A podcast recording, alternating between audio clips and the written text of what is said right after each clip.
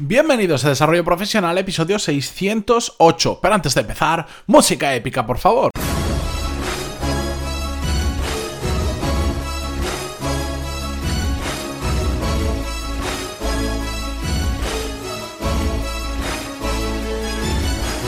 Muy buenos días a todos y bienvenidos a Desarrollo Profesional, el podcast donde hablamos sobre todas las técnicas, habilidades, estrategias y trucos necesarios para mejorar cada día en nuestro trabajo. En el episodio de hoy vamos a hablar sobre empresas familiares, vamos a ver sus peculiaridades, sobre todo dedicado a aquellos que todavía no habéis pasado por un motivo u otro por un tipo de empresa de este estilo. Vamos a ver los pros y los contras, os voy a dar también una visión bastante particular del tema. Me voy a dejar muchos, muchos puntos, lo sé, porque no entran en un episodio de 10-12 minutos, pero al menos os introduzco en lo que es el mundo de la empresa familiar por si no lo conocéis. A todos los que habéis pasado por ellas, yo sé que me vais a decir, sí, efectivamente te has dejado muchos puntos, porque en mi caso, tal, sí, es que muchos de los emails que recibo cuando me contáis vuestros casos o vuestras historias, cuando están relacionados con empresas familiares, donde se nota que son empresas familiares, hay muchísimas peculiaridades, hay muchísimos casos, pero no puedo tocarlos todos. Si queréis y os gusta este tema, enviadme feedback y lo continuaremos. Pero bueno, la cuestión es que hoy, mm, unas notas previas o aclaraciones que tengo que hacer. La primera es que eh, vamos a hablar de empresas familiares no profesionalizadas. ¿A qué me refiero? Que pues hay grandes empresas, normalmente suele darse más en grandes empresas que en pequeñas, que han pasado por un proceso de profesionalización, como la propia palabra indica, que han dado un salto y ya no se, aunque son empresas que están lideradas por una familia o en su mayoría por una familia, como puede ser por ejemplo el grupo Volkswagen, o puede ser en España Mercadona, la cadena de supermercados que que la fundó está ahí, está gran parte de su familia, pero han pasado por un proceso donde hay directivos que vienen de fuera, altos directivos, donde hay un grado de profesionalización de la propia empresa muy alto. Yo me voy a referir más a lo que le llamamos las pymes, las pequeñas y medianas empresas que están, han sido creadas y siguen dirigidas y siguen comandadas por la propia familia y no han pasado por ese proceso de profesionalización.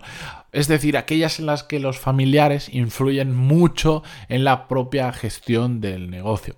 En mi caso, tengo que aclararos que yo he trabajado en empresas familiares y lo que os voy a contar no necesariamente son cosas que yo viera en esas empresas, ya que conozco muchos casos pues, de familiares, de amigos, de personas muy cercanas, incluso de los casos o historias que vosotros me enviáis sobre empresas familiares. Así que que nadie se ofenda, no estoy señalando con el dedo a ninguna empresa en concreto, a ninguna en particular, ni a ninguna persona. Por lo digo por si alguien lo escucha, no estoy hablando de mi antigua empresa, no os preocupéis. Em, algunas cosas pues sí que las he visto, otras no las he visto y cosas que no voy a decir aquí, tanto pros como contras, que he vivido y que bueno, que por tiempo o porque no son tan relevantes, no las traigo. Así que mm, que no pase nada, que nadie se ofenda, que, que aquí estamos para aprender. Bien, ¿a qué me refiero antes de nada con empresa familiar? Aquellas que sean creadas por una familia, por una persona, las hacen crecer, y siguen al frente de la misma.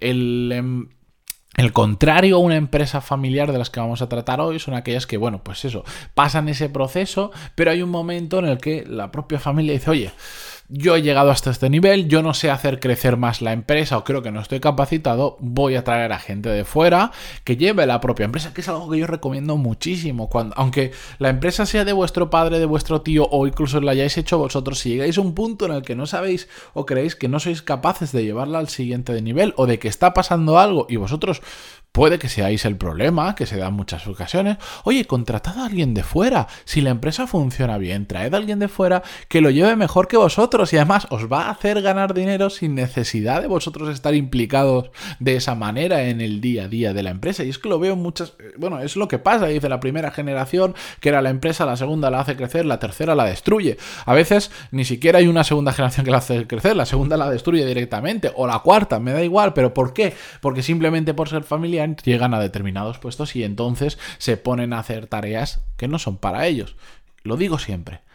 Mm, aunque sea familiar, el propósito de la empresa, que es pues ganar dinero, ¿vale? Puede tener otros propósitos secundarios, que es lo, que, lo que los valores de la empresa se quiere inventar, pero en general cualquiera que se lo monte mm, una empresa es porque quiere ganar dinero. Pues oye, hazlo de la forma que, que más dinero puedas conseguir, siempre hablamos de forma moral, etcétera, etcétera si hay una persona de fuera que es capaz de hacerlo mejor que tú, hazlo y encima vas a ganar más dinero y vas a tener menos preocupaciones. Igual a ti dentro de la empresa lo que te gusta es salir a vender y no dirigir el día, del día a día de la empresa que no te gusta nada. Pues oye, contrata a alguien para eso y tú sigues vendiendo, que es lo que te gusta y es lo que se te da bien. Pero bueno, la cuestión es que Vamos a empezar por los contras de las empresas familiares, que me imagino que es lo que la gran mayoría queréis escuchar.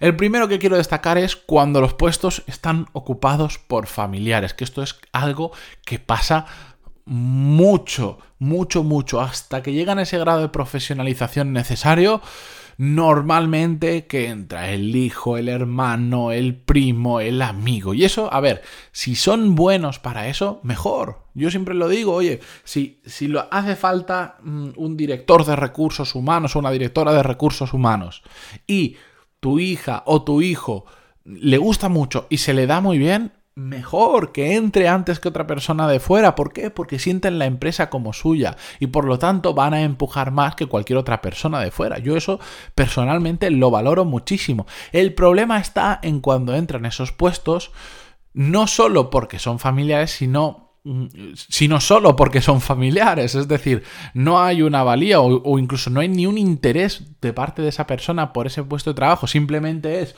mi padre tiene esta empresa, me es más cómodo trabajar ahí y ya está. Entran y ahí es cuando viene el desastre absoluto. Porque no son, los, no son las personas más adecuadas para ese puesto y trabajar con gente que es mala o que no le gusta lo que hace es muy, pero que muy, muy complicado.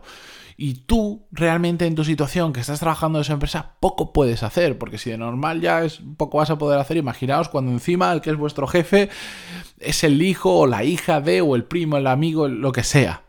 Se complica muchísimo. Hace poquito, hace siete episodios, ocho, hablamos en el episodio 600 cómo trabajar con enchufados, que es una expresión a los que me escucháis de Latinoamérica, no sé si se dice igual, pero en España les llamamos así. Mm, entrad en bandaloni.es barra 600 y ahí tenéis el episodio que va muy al hilo de esto que os, os acabo de comentar. Otro de los contras, que curiosamente es una tontería pero sucede mucho, es la utilización de los recursos de la empresa para cosas de fuera. ¿Y a qué me refiero? Mm, pues cuando la familia, como es una empresa familiar, la familia cercana o que está relacionada con la empresa entiende que los recursos que tiene la empresa son patrimonio propio y por lo tanto pueden hacer uso de ellos para cosas personales cuando les venga la gana, sin entender que son recursos necesarios para el desarrollo de la propia empresa. ¿A qué me refiero? Os pongo ejemplos. Se me ha roto mi coche, está en el taller, pues voy y cojo uno de la empresa, que para eso están. ¿Qué pasa? Que al día siguiente llega, imagínate esto pasa un sábado, van el sábado, como tienen pues, su empresa, que es como si fuese su casa, entran, salen, cojan el coche, llega el lunes el comercial que tenía un viaje a no sé dónde y se encuentra con que ya no tiene coche. Venga, problema, ahora cómo lo hago, ahora ve y alquilo un coche, ahora ve y coge un tren, ahora un avión, no sé qué. Ay, es que lo necesitaba porque no sé cuánto. O, yo lo he visto en este caso particular. Oye, ir a, ir a la oficina y decir, oye, qué chulo está ese portátil, ¿no? Me lo llevo al cual. Al cual. Así. Porque me ha gustado el ordenador, me lo llevo. Ya compraros otro o, utilizadlo, ya os lo devolveré. Así. Y dejas a una persona sin el material para trabajar. Eso es una auténtica barbaridad. Los recursos de la empresa son de la empresa. Y si tú quieres un portátil, te lo compras o te buscas la vida. Pero em, yo entiendo que lo fácil es cogerlo y decir, bueno, la, si la empresa es tuya, ese portátil o ese coche, en cierta manera, es tuyo. Sí, pero tiene un sentido que eso esté ahí. Otra cosa es que digas, oye, mm, tenemos eh, cinco portátiles de sobra, bueno, para una cosa puntual. Yo no lo veo bien, personalmente creo que se tiene que quedar ahí y que si sale de la empresa se tiene que hacer de la manera correcta y legal, que es comprar ese portátil a la empresa.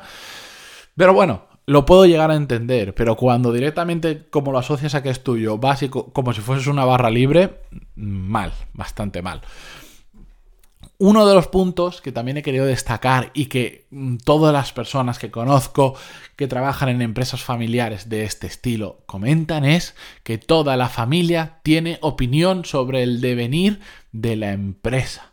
Eso sucede sobre todo cuando es muy muy familiar la empresa y está muy poco profesionalizada, porque los familiares, aunque no estén vinculados a la empresa en cuanto a nivel profesional o laboral, la ven también como suya y todos quieren opinar. Y normalmente cuando opinan y intentan cambiar cosas suelen ser sobre detalles que son absolutamente irrelevantes, pero que hacen perder muchísimo, muchísimo el tiempo. Y a ti, como trabajador, te hacen mm, perder mucho tiempo en tonterías que es como todo, una persona de fuera que, por ejemplo, no tiene por qué entender absolutamente nada del negocio, ve una cosa, un detalle y dice, ay, es que no entiendo cómo estáis haciendo esto. Y va a, su, a su mujer, que igual es la, la, la dueña de la empresa, o a su marido, me da igual, y le empiezan a comer la cabeza. Es que cómo hacen eso, cómo hacen eso, cómo hacen eso, cómo hacen eso, cómo hacen eso. Y claro, esa persona, aquí os estoy contando un, un, caso real, al final dice, oye, solo con tal de no llegar a casa y tener que escuchar otra vez la matraca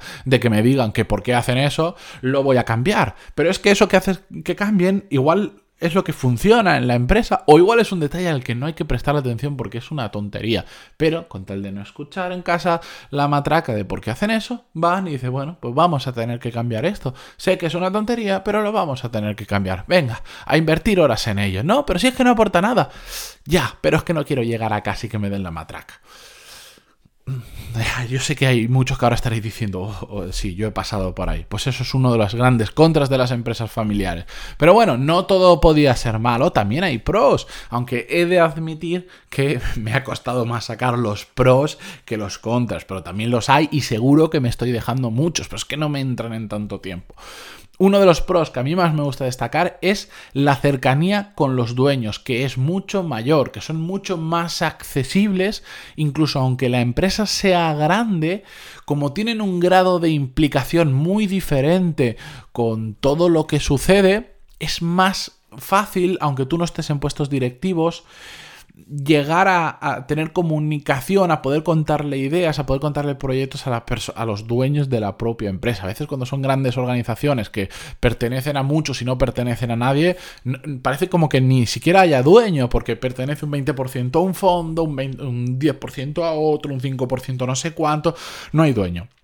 En cambio, en este caso sí, y sobre todo esto es algo muy importante para aquellos que cuando nos ponemos a trabajar en una empresa nos implicamos de tal modo que en cierta parte la vemos como nuestra y queremos que se haga lo mejor posible y esa cercanía con los propietarios o por lo menos con las altas cúpulas en ocasiones es necesaria.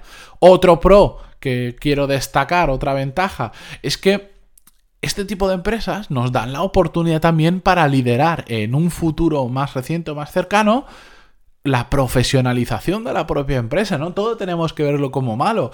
Normalmente, empresa familiar se suele Mm, de este tamaño se suele asociar a no profesionalizada, a que son un desastre, a que tienen mucho margen de mejora.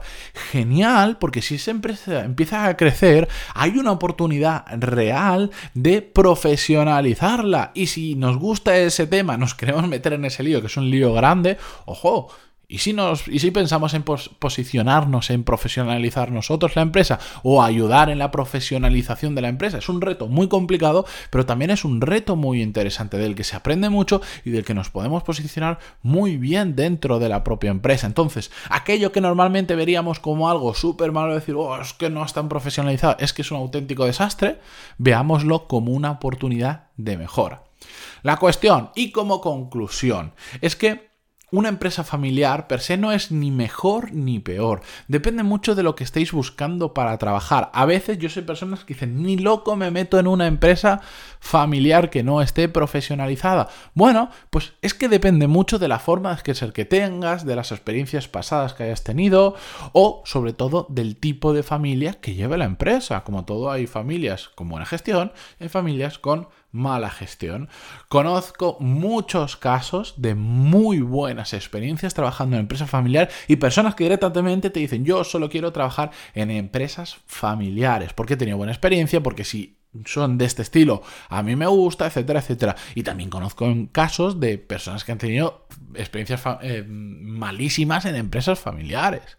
No voy a mencionar marcas porque hay varias marcas por ahí súper conocidas de empresas familiares no profesionalizadas, a pesar de que sean súper conocidas. Hay una que es una marca de zumos que todos tendréis el nombre en la cabeza, por lo menos en España, que vamos, no he hecho más que escuchar pestes de la gestión de esa familia, de la empresa, por más bien que les vaya, por bien, por más reconocida que sea la marca, pero fatal. Así que como todo digo, depende muchísimo de lo que busquéis, del tipo de familia, etcétera, etcétera. Con esto yo me despido hasta mañana. Cualquier feedback que me queréis enviar ya lo sabéis, pantaloni.es barra contactar. Y como siempre, muchísimas gracias por estar un día más al otro lado, por vuestras valoraciones de 5 estrellas en iTunes y vuestros me gusta y comentarios en iVoox o donde sea que lo escuchéis y podáis darle a me gusta en un segundito. Muchísimas gracias por todo y hasta mañana. Adiós.